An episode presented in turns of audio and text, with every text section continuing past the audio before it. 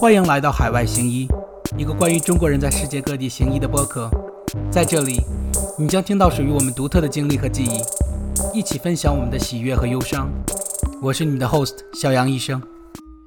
听众朋友们，大家好，我是小杨医生，欢迎来到新的一期海外行医。今天这期节目呢，我们又把焦点对到了国内。呃，今天的嘉宾，呃，猫医生跟我其实之前认识，然后我们也是很好的朋友。呃，猫医生曾经也是曾经跟我一样差一点来到美国的人啊，但是不是跟我不一样的地方就是他他选择了没有来美国，然后我就是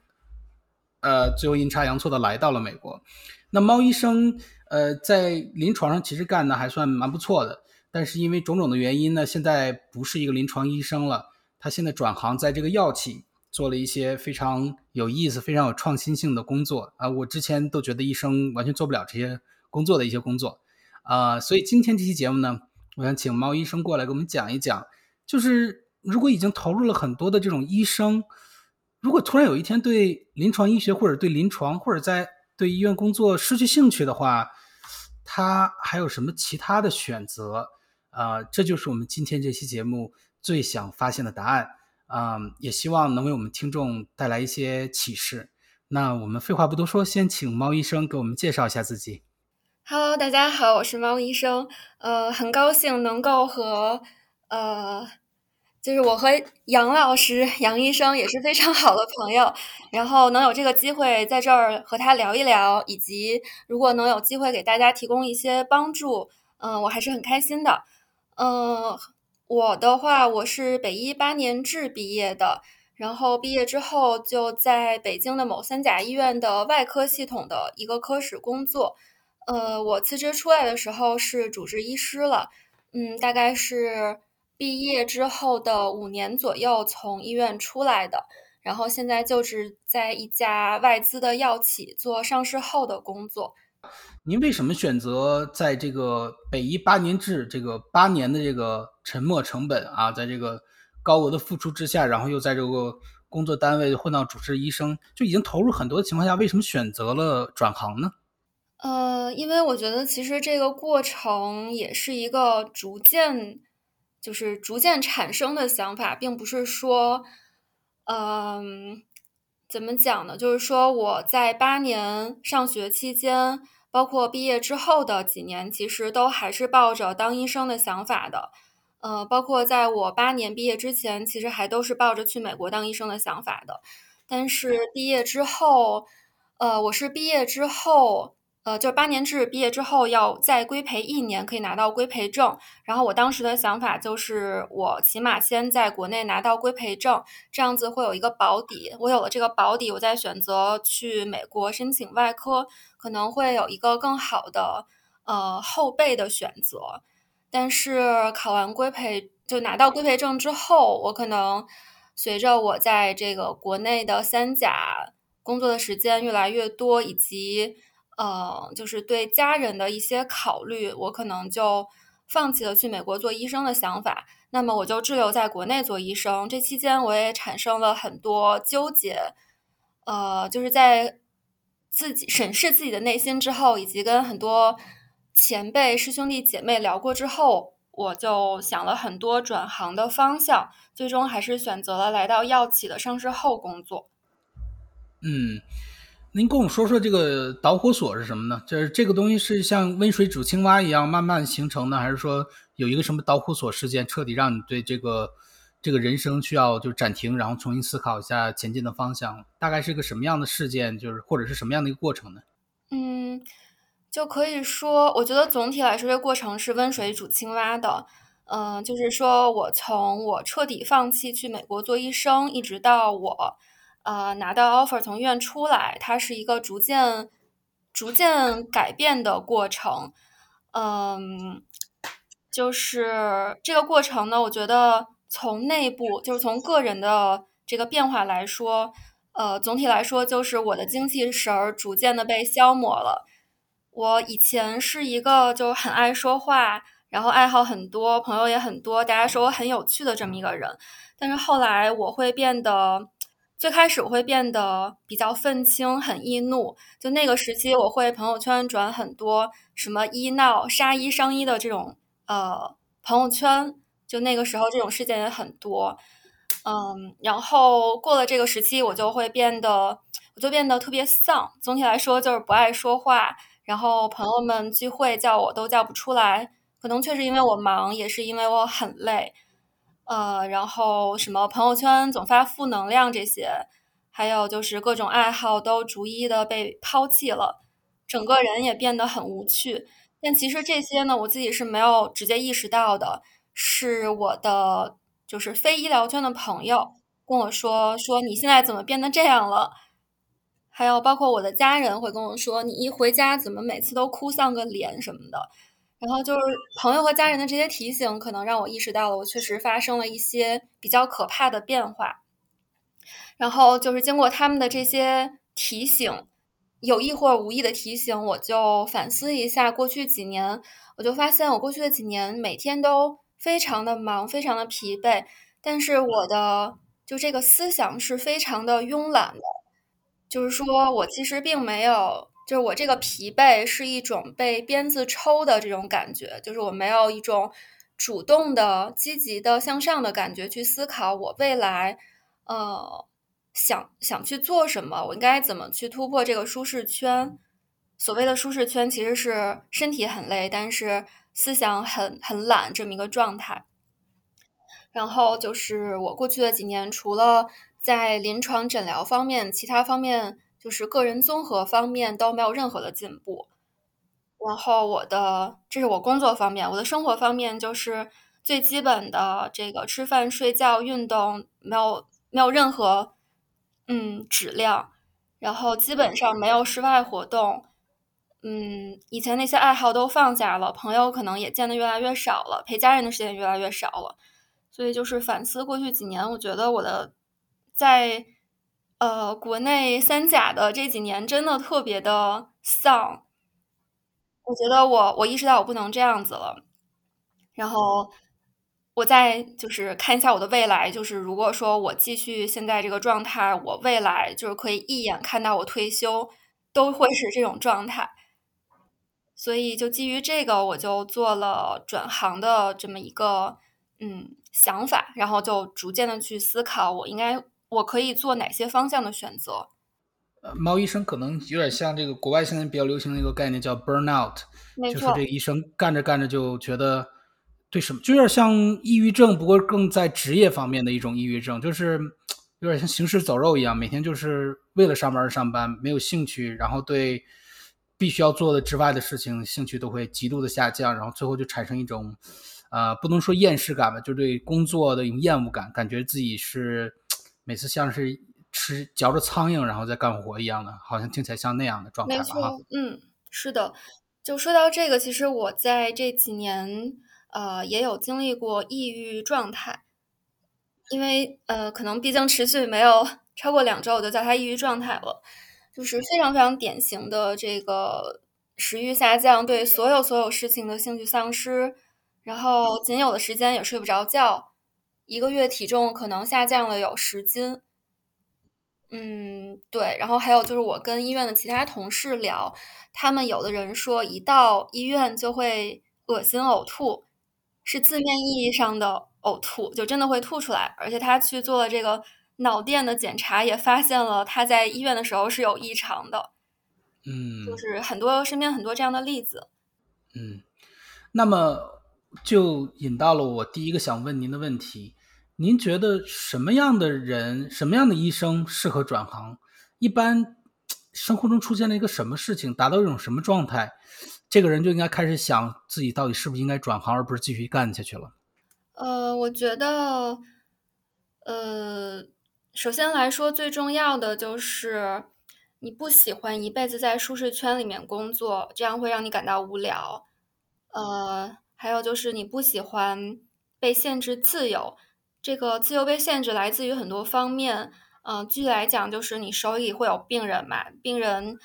呃，病人在你就不可能，呃，比如说像休个长假或者一周末都，呃，不去想你的病人怎么样了，呃，还有比如说外科系统的话，手术会拴住你，还有定期的值班会拴住你。嗯，然后再有就是可能一些医院，尤其是三甲的比较保守的医院，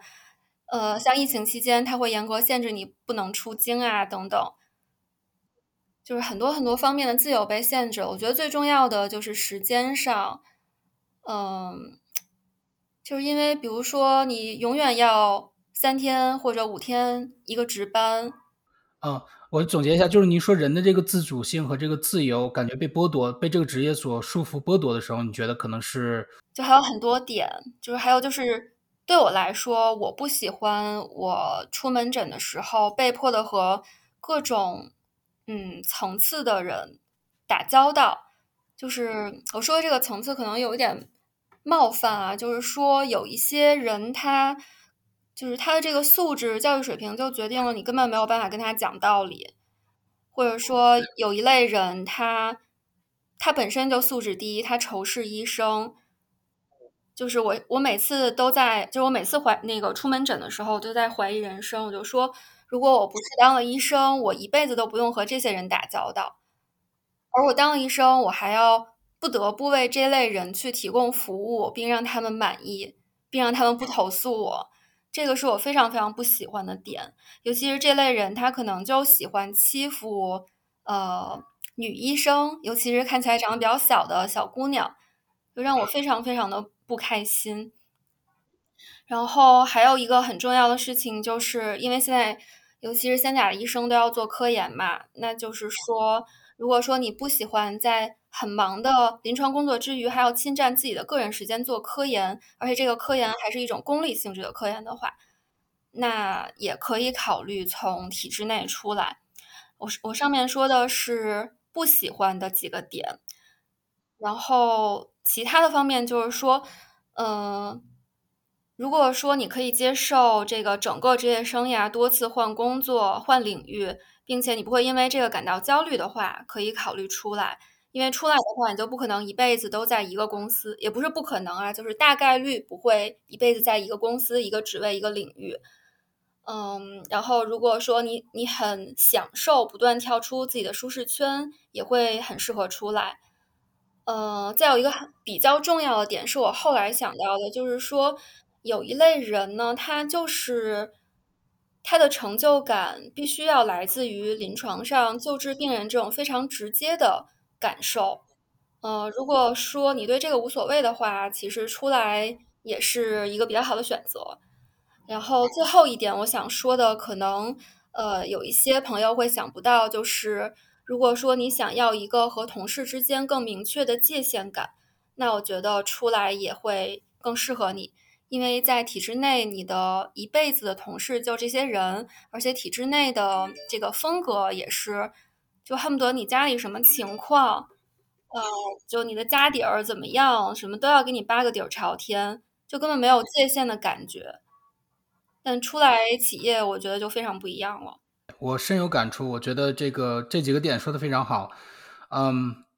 我我我能问一下吗？那你这个决定了，比如说现在我们有个听众就是发现，哎，我确实也是更喜欢自由一些。我很很不喜欢别人把我的所有时间都占用，我很不喜欢跟这些讨厌的人打交道之类的。如果现在听众就已经觉得，哎，可能我现在适合转行，或者我不适合继续当医生了，但是呢，他已经投入了很多年的教育成本了。那呃，可能你的家里还条件还可以，然后有的人家里条件可能很一般，有的人条件可能很差。对他来说，可能家里已经砸锅卖铁，呃，把这么多年书读下来，然后就指望他找一个工作。那你说这个时候？他要是转行的话，他肯定要想，那我转行去干什么呢？他不能去送外卖吧？您给我们介绍一下这个常见的医生去转行，然后又做的还不错，就最起码医呃收入和地位没有跟医生相比显著下降的这些行业，一般都有什么方向？给我们介绍一下。嗯，好的呀。呃，我想到的方向，呃，是这些，就是拿药企来说，就包括上市前。呃，也就是研发，还有上市后就是医学事务。医学事务就是大家说的 medical affairs。呃，这是药企。完了之后就是金融，呃，可以去一级或者二级市场做医药方面的行业研究。然后第三个就是咨询，比如说一些医药方面很厉害的咨询公司，像 IQVIA 这样的。呃，最后一个可能关系，呃，也不能算转行，只能说跳出体制内，这个就是去私立医院。那就是这几个不同的方向可能会适应不呃适合不同的特点的人。呃，拿药企来说，呃，药企的研发就是 physician 这么一个叫研究，怎么讲？中文叫什么？研究医生。就是 CRP physician 这个岗位，呃，他可能就是说对年龄的要求更加的没有那么在意，而且就是说你年资更高，比如说你要是主治或者是副高的话，可能来这个来做研发研究医生或者呃就是 physician 可能会更加的受欢迎。呃，那么上市后的话，就是我现在做的这个呃方向。就是我现在的这个岗位叫做 M A，就是 Medical Advisor，呃，还有大家很熟知的 M S L 医学联络官这些岗位。那 mml 的话，M S L 的话就更适合可能刚毕业的医学生，或者说住院医，然后也有一些小主治来做 M S L 的。M A 的话，就是一般可能就是高年资住院医或者是主治出来做这个。当然，其实无论上市前、上市后都不会对你的年龄有什么要求。呃，像我身边有很多 M S L 都已经四十多岁了，嗯，然后金融方面可能对这个年龄要求就会高一些，可能他会要求三十岁以下。为什么呢？因为首先你要是来做行业研究的话，这个工作会非常非常的干，就是你可能每天凌晨一点了还在开会。而且经常出差，周末也休息很少，等等这方面的特点。再一个就是，呃，因为你要是决定来金融行业的话，你先做行业研究，呃，说白了就是分析师，他是一个乙方的角色。那将来可能要么就是你去，呃，在这个乙方一点点往上爬，爬到首席的位置；要么就是你将来去甲方。就是去做基金经理助理，然后基金经理，就是说他对你的年龄要求还是比较严的，因为你不可能就是比如说你五十岁了去拼基金经理，这是不可能的。嗯，然后咨询行业其实我了解的不是特别多，就我也不知道他对这个年龄有什么要求，但反正如果说考虑去咨询公司的话，他的各种面试的准备啊，呃，甚至有一些实习经历要求还是挺。高的，就是如果说你要去面咨询公司的话，可能要准备很多很多 case，去花很多时间去准备这些。私立医院的话呢，我觉得目前看可能更适合外科系统的医生，尤其是能够呃独立操作手术的，呃像整形外科这种科室，会更适合去私立医院。或者就是比如说您已经是一个副高了，然后有一定的。自己的病人的群体，那么去私立，我觉得也会过得还不错。就是无论是生活质量还是这个收入方面，都会还不错。我上面说的这些这几个方向，在收入方面都不会有很大的，就是起码不会比在医院的时候少。那这个，比如说这个。性格上有什么优势劣势？比如说，这个人可能就是比较内向，不太喜欢跟好多人打交道。这种你觉得适合去哪哪种企业，或者或者哪种方向比较好？我觉得只要是从想从医院出来的话，就你就不能是一个特别特别内向的人。嗯，只能说他有一个倾向吧。呃，比如说我拿药企来举个例子，刚才我说了上市前和上市后，如果说你非常享受这种呃内部的、外部的，内部的就是跨部门的沟通，外部的就是可能和你的嗯领域内重要的医生去沟通。如果你非常享受这种沟通协调的话，那去上市后是非常合适的。那如果说你可能没有那么喜欢跨部门沟通、内外部的沟通。那去上市前做一个 physician 还是比较合适的，但是他只要是在企业就不能够像医院那样子，就说，嗯，你不能太内向。呃，我的对我的性格可能就是还是比较外向的，虽然我没有社社牛症，但是，嗯，反正我觉得我很享受跟人沟通、协调这些这些过程吧。然后，对，嗯，我上面说的这个药企、金融、咨询这三个方向呢，金融和咨询对你的性格的外向啊、沟通能力要求就更高了。尤其是去金融，像我刚才说的，分析师是乙方，那他就是，嗯，说的不好听一点，就是你得让你的甲方每天会各种的什么电话会啊，这个会那个会的。呃，反正我可能还做过一段时间的实习，就真的是见识到了那个是非常不容易的。我可能就 hold 不住那种，嗯，对情商、社交能力方面的要求了，嗯。然后，对我再说一下私立医院。私立医院的话，可能跟就是要求也没有那么那么高吧，对你的性格啊什么的各方面的要求。但是来私立医院的话，嗯，就是去看做哪种岗位。如果说做那种，呃，就说有的私立医院它招人是期待你带着自己的病人的群体来的。嗯，如果说这种这种的话呢，可能。呃，一方面你得积累好自己的病人群体，另一方面你可能得想着，呃，怎么去进一步的扩张自己的病人群体。那我觉得这些方面的要求，可能就是对你的性格方面，呃，还是会有一些呃要求的。比如说，我觉得特别内向的医生，他可能就，呃，怎么讲？也不好说，特别内向医生也可以有很好的病人群体，嗯，就是这个意思吧。反正就是说，特别内向的人做这些可能都会有一些劣势，相对于外向的人来说。对，确实这样的。我发现现在的社会就是，除非你就是完完全全的一个技术岗，像这种医药类的，好像咨询、金融，还有这种私立医院，好像多多少少都需要一些外向的这个这个 skill。这技能在里面，对，除非你说你就来私立医院做一个工具人，做一个手术匠，那真的是没有什么这方面的要求。嗯，而且听起来好像私立医院更喜欢那种自带流量的那种网红小医生，是吧？对，就是说，如果你没有自带流量的话，那你就只能来做一个工具人，非常辛苦，收入也不是很好看，就是大部分可能会被剥削走。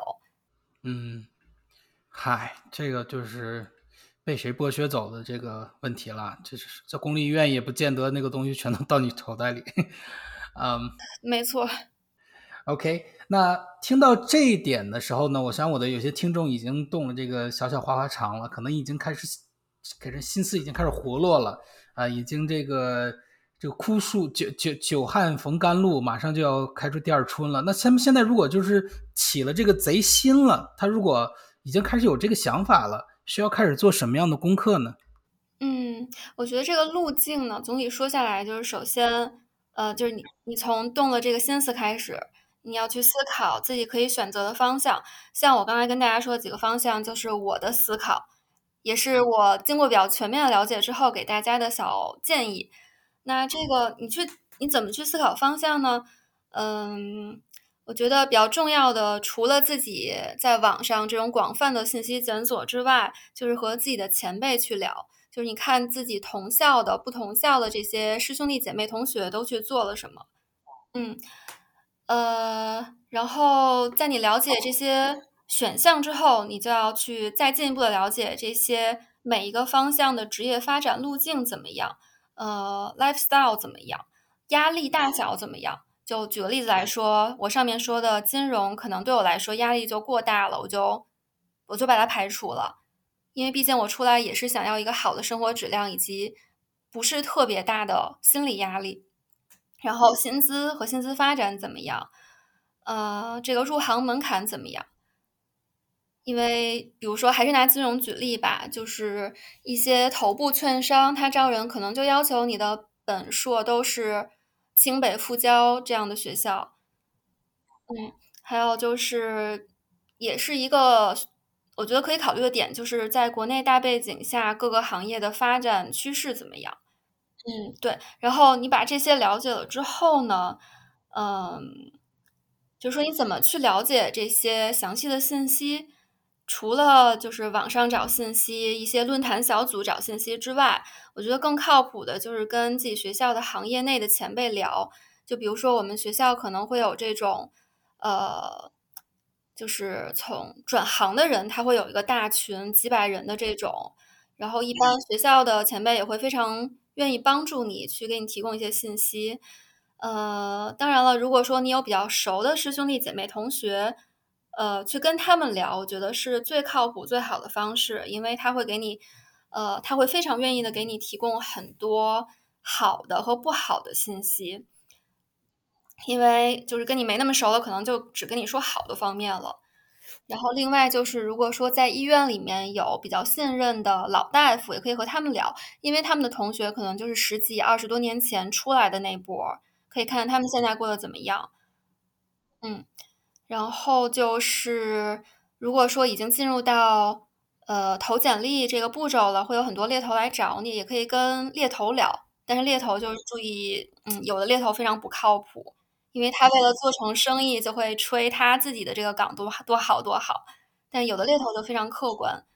对，然后下一步呢，就是说如果有机会的话，可以去带引号的实习，因为咱们都是在医院工作，不可能像在校生那样实习。但是如果说你有呃靠谱的前辈是兄弟姐妹的话，你可以比如说联系他去做一个远程的实习。呃，有机会的话，可以去他的工作单位，呃，看看他的日常工作是怎么样的。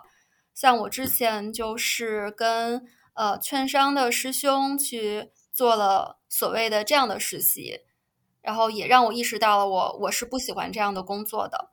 所以这是很重要的。因为如果没有这个带引号的实习，我可能还会进一步的去投简历啊、面试啊。呃，或者是甚至是入行，入行了一段时间，我才我才会发现我不喜欢，嗯，然后上面就是基本的工作已经做全了，你就要呃结合自己想要什么样的生活质量，你对薪资、呃压力等等方面的接受程度，然后做出选择，然后你就会。去投简历，投简历也不一定需要就投一个方向，你可以同时投两个、三个方向都没有问题的。然后后面可能就是会有这个公司的 HR 或者是猎头来联系你，呃，然后逐渐的就去各种面试。面试其实也是一个比较难的过程，因为呃每一个岗位的面试可能最少两轮，最多四轮或者更多。那大家都在三甲，不是大家都在这个体制内的医院工作，可能就是请假会比较难，而且你还得注意怎么不让自己科里的同事啊知道你去参加面试了，就是还是需要各种小技巧的。呃，在这小小结一下啊，就是说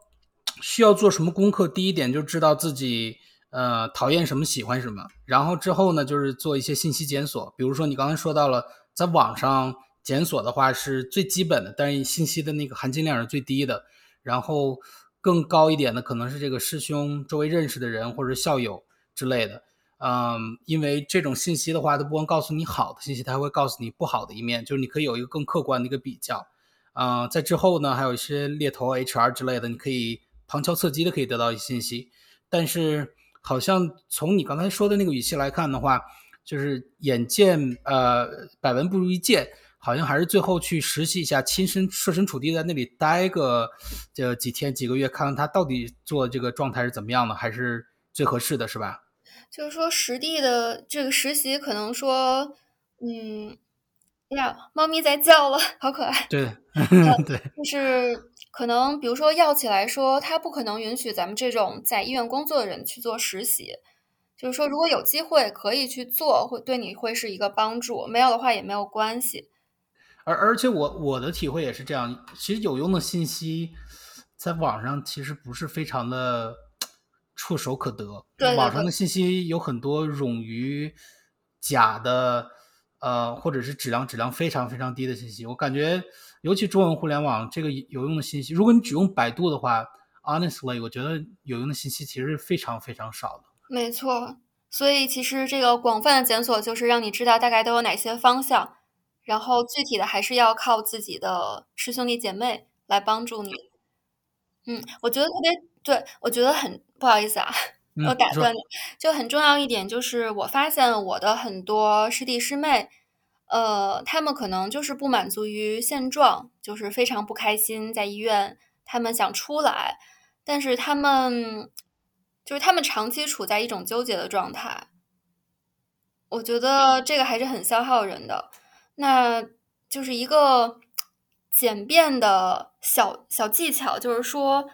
呃，如果说你对现在的现状不开心，那么你就直接和呃关系好的同学、师兄弟姐妹、已经出来的人去聊。你跟他聊，就是说你现在让你不开心的点都有哪些，然后你去权衡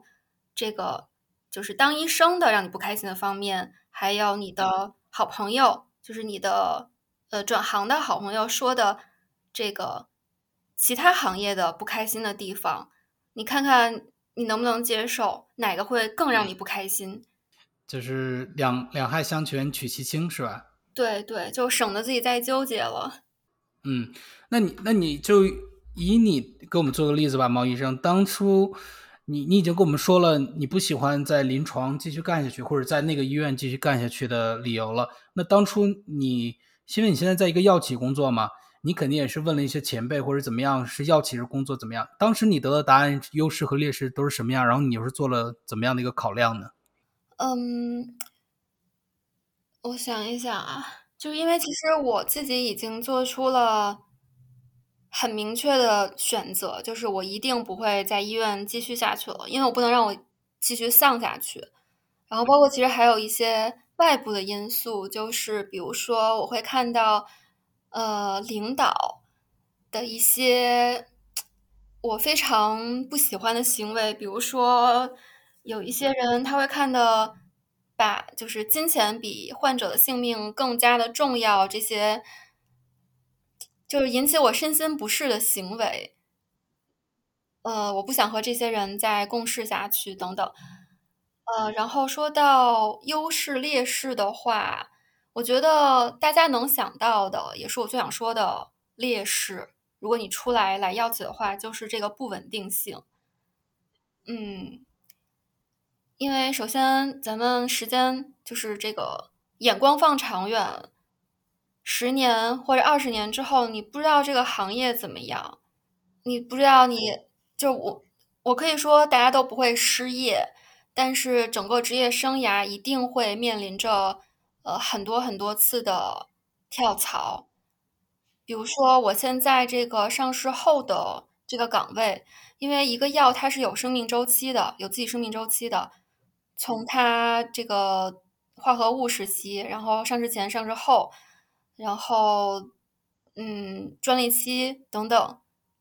这些考虑的话，再一个就是它的呃这个生命周期，它会越来越短。就基于这些考量吧，你可能就如果说你负责的产品它已经走到了这个生命周期的末期，那你就会需要去思考，呃，比如说你是在看内部机会，就是你同公司内的其他的。呃，领域其他的治疗领域的机会，其他岗位的机会，还是说你要去看一些外部的机会？就是你需要时刻想有这根弦儿，就是不能有那种在体制内的感觉了。你觉得你永远不会失业，那你出来就要时时刻刻关注行业的信息，你这个治疗领域的，比如说你的你负责的产品的竞品的信息等等。嗯。我觉得这个是劣势，其实也算是另一方面的优势，就是可以逼迫、push 你自己不断的去学习、更新知识。嗯，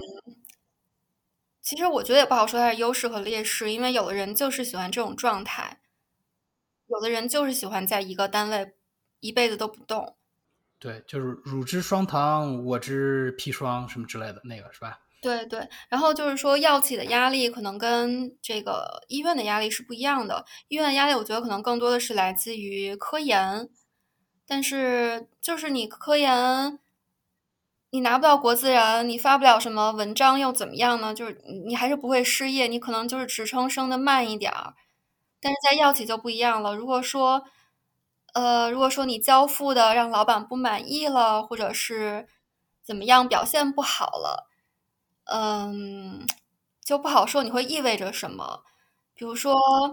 嗯。像药企的销售岗，我就不说了，可能他们会经常有裁员什么的，就听起来非常残酷。但是，嗯，大家可能觉得医学部啊，就医学事务部或研发什么的，可能永远不会被裁员。其实也也不好说是不是这样子，因为它会有所谓的架构调整。架构调整之后，就是你原来的这一类岗位都没有了。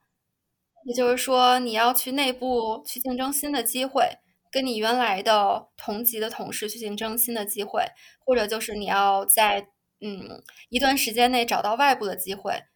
不然你就说说白了就是失业了。这种事情其实发生的也并不少。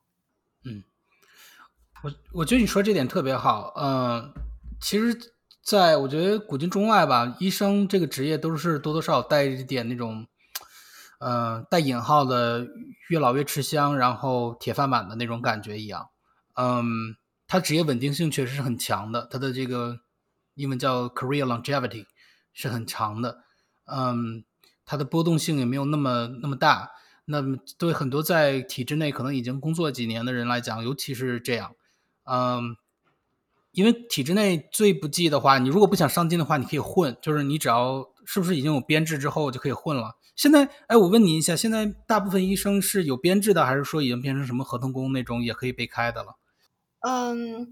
就是拿我这个举例呢，嗯，我们其实还是原来传统那种体制内，但它不是说你没有合同或者一签合同就是一辈子了，都是几年一签合同，但是它又不同于派遣制，派遣制就是所谓的合同工。呃，然后像我们这种几年一签的呢，真的就真的是越来越卷了。像我当年入职的时候，合同是，呃，应该是五年一签，然后签完是一个五年还是两个五年之后，就变成十年一签，而而且合同上也没有什么科研的要求。但是后来我听师弟师妹们说，后来的合同上都有明确的科研要求，而且他那个科研要求根本就不可能所有人都达到的。那根据合同上来说，你达不到这个要求，医院就有理由不和你续签。哦，那就是说，其实现在国内的这个大方向也是这个铁饭碗的属性在渐渐的消失，尤其是这种呃比较站在食物链顶端的三甲医院，是吧？嗯，因为其实它是合同上这么写的。所以我们觉得他也不会说，因为你的科研要求达不到而去不跟你去签合同，因为他那个要求不可能所有人都达到嘛。然后目前看下来，三甲医院还算是比较铁饭碗的，但是我不好说十年或者更久之后是什么样子。嗯，但是呢，就是 to make a point，你说的就是，即使是这样的话。嗯，药企就更跟其他的那种职业一样，就是更不铁饭碗，更职业流动性更高一点。就是就是我们时刻时时刻刻要有那根弦，要要立起来，要做好这个呃打游击战 instead of 这种持久战的准备，是吧？嗯，没错，无论是药企还是其他任何行业都是这样的。我可以肯定跟大家说的就是，你永远不用担心自己找不到工作，但是这个过程可能会麻烦一点。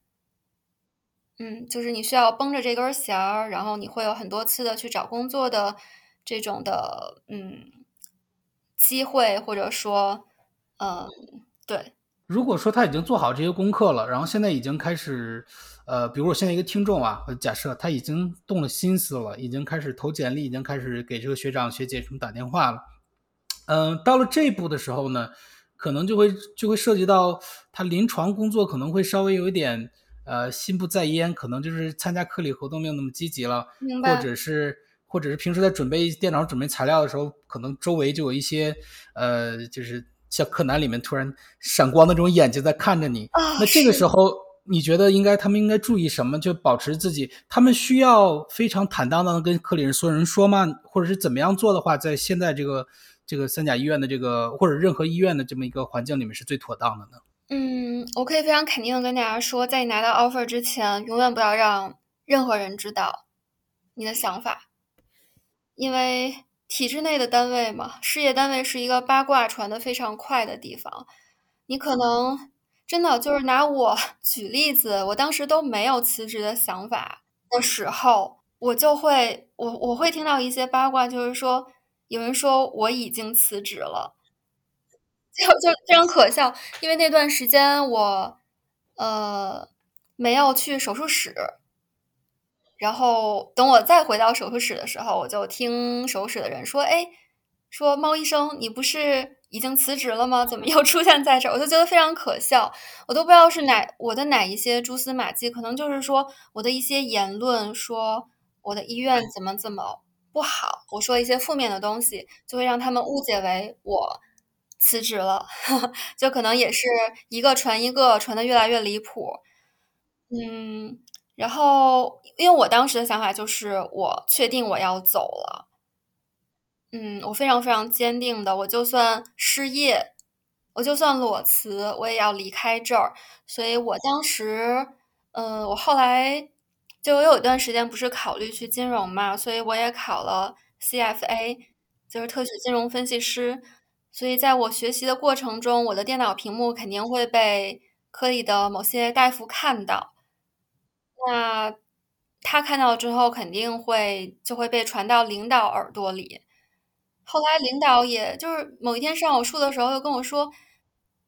说你不是在学什么什么注会吗？” 我也不知道这个就怎么越传越离谱。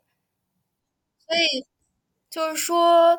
嗯，大家在准备这个转行的过程中，肯定会遇到各种不确定的因素，你也不好说。就即使是你拿到了 offer，可能还需要时间去考虑要不要去这个工作。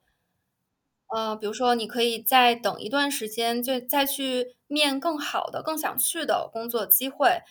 还是说你又嗯想好了，你你不想转行了？就这个变数非常大的。一旦你被科里的同事、领导发现了你的小心思，可能在体制内，在科里就真的不好混了。你会发现你的各种机会都少了，大家也不跟你玩了，就相当于是那种背水一战，就把退路就没了，是吧？然后你建议就是保持这种战术的灵活性，就是一开始的时候不要搞得太明显，或者说就在工作的时候完全。不要展现出这种状态，给自己留有更多的余地，是吧？非常非常对。嗯，那是如果已经知道的话，一般都会怎么穿小鞋，或者是一般都会，你能跟我们说说比较严重的后果吗？就除了这个言语上鞭打你一下，有没有更严重一些的后果？我觉得言语鞭打可能都不一定会有，就是说，嗯，日常来说，如果是一个小大夫，比如说住院医、主治医，可能将来。老大夫就不会去教你什么更进阶的手术，你没有手术机会，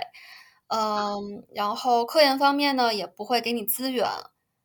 你就科研你就只能自己拼吧，呃，然后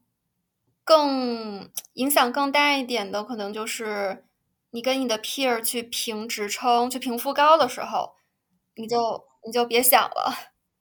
因为评副高有一个重要的。因素就是老大夫、领导们投票，你被穿小鞋了，你的职业生涯，你在这个科室会非常非常难过。我我感感觉我和猫医生在这个点上的建议是一样的，就是如果你定了这个决心的话，你最好还是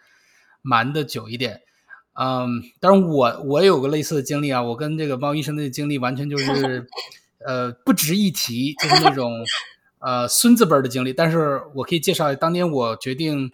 嗯，来美国考职业医的时候，我在当时还在国内嘛，在那个安贞医院。哎呀，不好意思说了，在那个某都知道了。对，在某三甲医院的那个临床课正在实习，然后当时我们教室嘛，我就偷偷摸摸在看书啊，怎么样？然后可能有一天就是别人就看到了在那看书啊，或者怎么样的，然后就我就每天下课的时候，我那就跟动物园一样，所有人都过来就围着我看，然后 然后。对对对，然后之后还有那个，因为你知道，咱们国内有一部分人他就是心里有点变态，知道吧？所以他就是他就见不得人有任何的好。然后我后来就发现，经常会有人在背后告状，向那个班主任告状，嗯，嗯，还会把我朋友圈截屏，然后发给班主任什么之类的，天呐，啊、就出现，这都是多少年前，将近十年前了，哇，嗯，天所以就出现这种状况，啊，很被动，非常非常被动，所以我觉得，这个大家一定要像荆轲一样的图穷匕现，你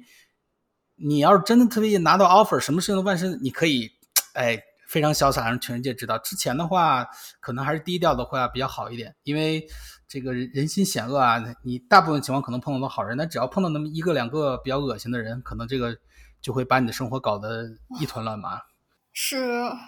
我觉得就真的我我没有想转行的时候，我可能当时比较傻，我朋友圈发了什么说医院的负面的评论，然后就被截图了，被截图发到了领导院领导的群里，我靠！就是诸如此类的事情吧。就反正也这些事情的积累，也更加坚定了我要离开这儿的决心。对对对，这种事情，说实话，我觉得，啊、怎么说呢，就是对士气的鼓舞也挺大。可能原来还有一丝留恋，可能在那个之后就一点都义无反顾的就要走了。是的，我觉得你刚才说的，我特别深有体会。就是医院其实很多人他也是过得不开心的，但是他又不会走，所以说基于这种状态，他看到你你要转行，你要走了，他可能会对你有一点，你懂的，对，就是他对他也想走，但是他又不能走，他就很羡慕你。他们那个心理状态就类似于什么呀？就类似于那个，你知道前日挺火那个徐州八孩的那个铁链女哦的事件吗？是是是，对对对，他们那村啊，其实大部分的那个女的都是拐过来的，也就是说呢，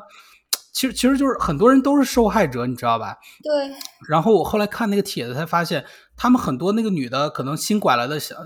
就是费尽千辛万苦可能跑出去的，都会被那些之前被拐过去的女的都会被被他们举报，然后被最后被抓回来，相当于就是说，呃，受害者也变成了加害者的一部分。然后就有人分析他们心理，他们心里就是，他们觉得自己已经受了那么多苦了，可能觉得已经很不那什么了。哎，你突然感觉好像你能逃出去了，我觉得就心里不平衡啊、与其我把这个制度或者这个这个苦什么的，我我跟这帮人算账，我不如把你拉回来跟我一起来受苦，这样我心里更平衡。我觉得可能是更更多这么一种人在存在啊。嗯，哎，我觉得如果是我的话，当然我现在站着说话不腰疼。我觉得如果我是受害者之一的话，我可能会，如果有机会，我会帮助他逃出去。他逃出去之后，可能也能帮我逃出去，对吧？有的人就跟皇军合作了，对吧？说皇军，我给您带个路，然后就 就把你给指指回去了，这也有可能。呃，这种人还是占了大多数的。就好像我从医院出来之后，好多人我都不知道他在背地里说了我什么，都说我去，我现在又有钱又有闲，其实根本就不是的。嗯，我现在很忙，而且收入也就那么回事儿。嗯，对，然后其实还有一些原来我我非常喜欢的大夫，可能在微信都把我屏蔽了。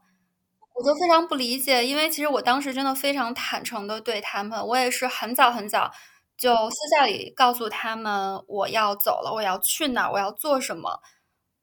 我，但我现在也觉得我这个行为很傻，因为人家可能从来没有把你当成自己人。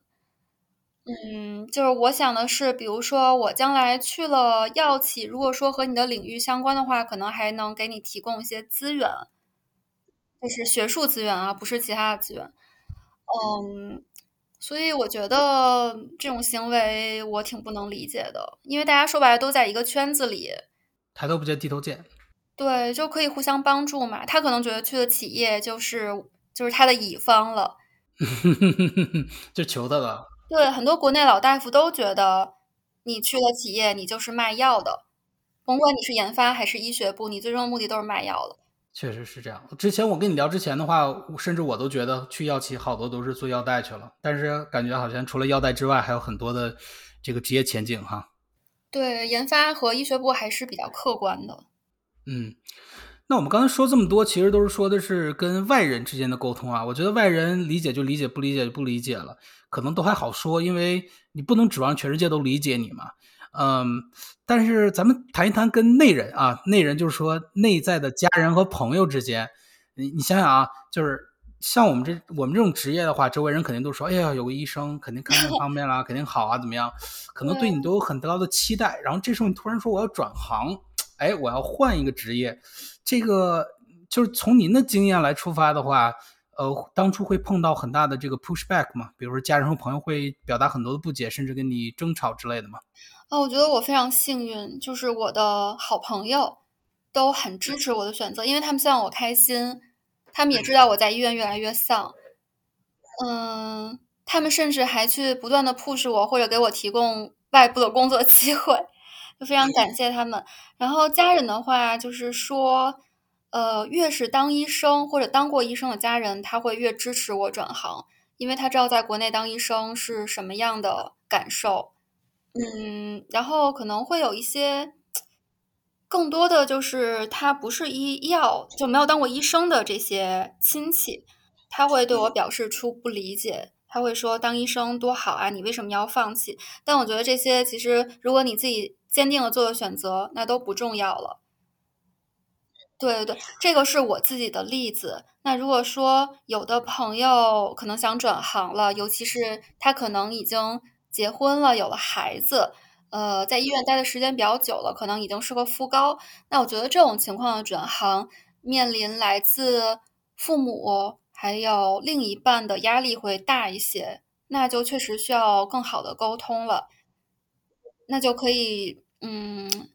可以举一些例子，比如说身边的谁或者谁去了企业，现在过得怎么样？或者你可以跟家人好好的说一下这个职业发展的，呃，路径前景怎么样？然后将来会面临多次的跳槽，跳槽并不意味着失业等等，跳槽其实意味着是涨薪，就是让他们更了解这个除了铁饭碗之外的这个行业的运作规则，可能是，呃，你跳槽越勤的人，可能升得越快，涨得越高，什么之类的啊，给他们说一说，做做功课。嗯，当然，我如果补充一点的话，我觉得总会有人反对你的，有可能是你最亲近的人，你不一定需要完全按照他们的。逻辑来，因为他们的逻辑和他们的经验来自于一个时代，啊，有它的宝贵之处，也有它的局限之处，呃，但最后活或者是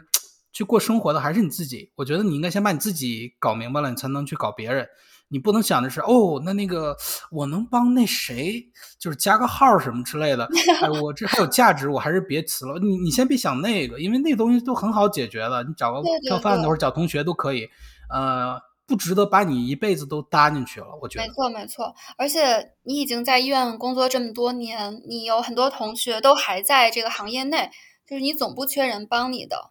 就是看病啊、什么加号啊、住院啊这些，不用担心这些小事。对对，啊，所以说这个问题就是家家有家家有本难念的经，但是我希望就是大家还是尽力去解决一下，因为最好是家和万事兴嘛，最好是大家都在一。一条绳上，但是我当初比如说出来的时候，也受到过家里人的反对，so what，对吧？你实在反对的话，你最后也可以，你只要最后证明了你自己的话，他们永远都会转过弯来的，所以也不用太过于担心这点。是，就我对不起啊，我又想想起来一个，就是我高中的时候就想去美国上本科，就考 SAT 出国，但是当时可能就是。因为当时确实还小嘛，就是听了家长的，家长觉得我太小了，不让我走。我现在看，可能我就还是比较后悔这一步。就总之，我回过头去看，任何没有坚持的，呃，做我当时呃当初坚定的自己的选择的这种情况，我都会后悔。所以说，在当下这一步，如果能有机会自己做选择，一定要把握住机会。就是要内心强大一点。那我们刚才说这么多啊，说的好像就是说啊，好像听完之后不转行不行。但其实不是这样，有些人其实可能不适合转行，呃，或者说有的人转行之后可能，呃，发现世界并不如自己想象的一边一一般。那我最后一个问题呢，想问问您，您觉得这个转行是不是像钱钟书的《围城》一样，就是围城里面的人想出去，然后外面的人想进来，然后你出去之后发现很多你在。体制内想逃避的问题，好像在体制外一样能碰到。你有没有类似的感触，或者说，或者说你的这个这个这个感受是什么样的？嗯，我想说，就只要是有人的地方，就会充满了各种复杂的事情。但是我可以很确认的跟大家说，我出来之后，体制内那些我不喜欢的事情全都没有了。嗯，然后就是拿我周围的例子跟大家说，就是我所有的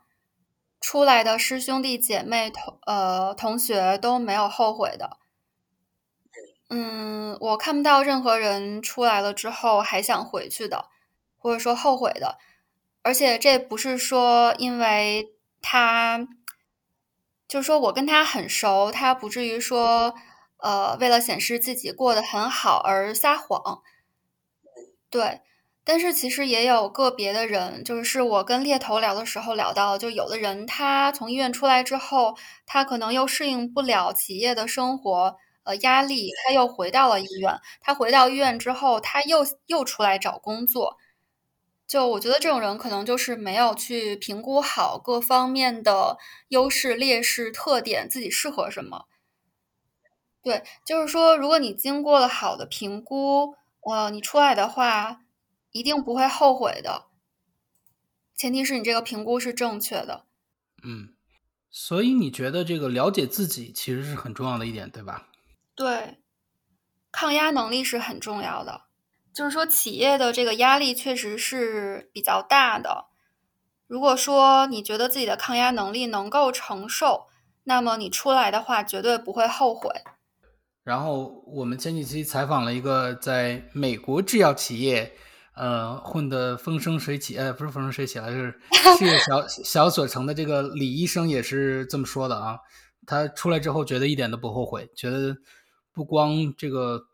自己的这个科研的这部分需求得到了满足，然后成就感也还在那里，然后感觉自己也把生活的一部分自主权找回来了，而不是那种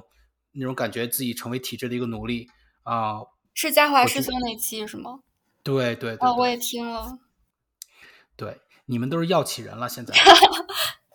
嗯，所以我觉得，如果大家有心思的话，一定去想一想。嗯，永远不要觉得自己就一辈子只能干一件事儿。嗯，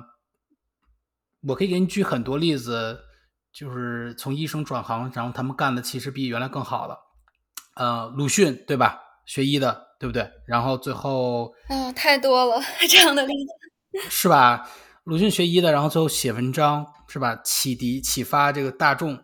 然后最后是以这个出名。他医医学可能很一般，我记得好像在仙台医学院的时候成绩还很次，好像比我当时成绩还次一点。啊，anyway，那鲁迅仍然是一个非常伟大的人。嗯，比如说这个这个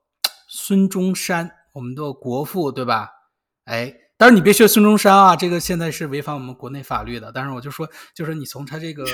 呃经经历里能学到，就是他可能学医的时候什么都不是，但是他不学医了以后，一下子就什么都是了。嗯，比如说这个这个，在美国这边就是有一个西部世界，还有什么侏罗纪世界，写那个世界那个小系列小说的那个那个人，曾经也是一个非常平庸的一个医生，然后也是之后转行了之后。反而泛发了泛泛发了自己的第二春。那我们的职业，我们的训练在那里摆着呢，它会伴随我们一辈子，无论你喜欢还是不喜欢。因为我们死记硬背啊，还是怎么样，还是临床耳濡目染，这个东西已经烙印在我们思想里的一部分了。嗯，但是有的时候呢，有的人其实适合把这个经历跟其他的行业嫁接起来，反而能发挥更大的优势。在临床上，你可能只是一个。呃，非常 mediocre，非常平平庸庸的小大夫，你可能去其他其他行业的话，你可能会更多的展现出自己的光芒。就即使在这个，嗯，生活呀或者自由度回来之外，我觉得可能这个因素我们要考虑进去。嗯，我我想跟大家说几句话，就是咱们的临床经历、临床专业的背景、临床经历是非常非常非常吃香的。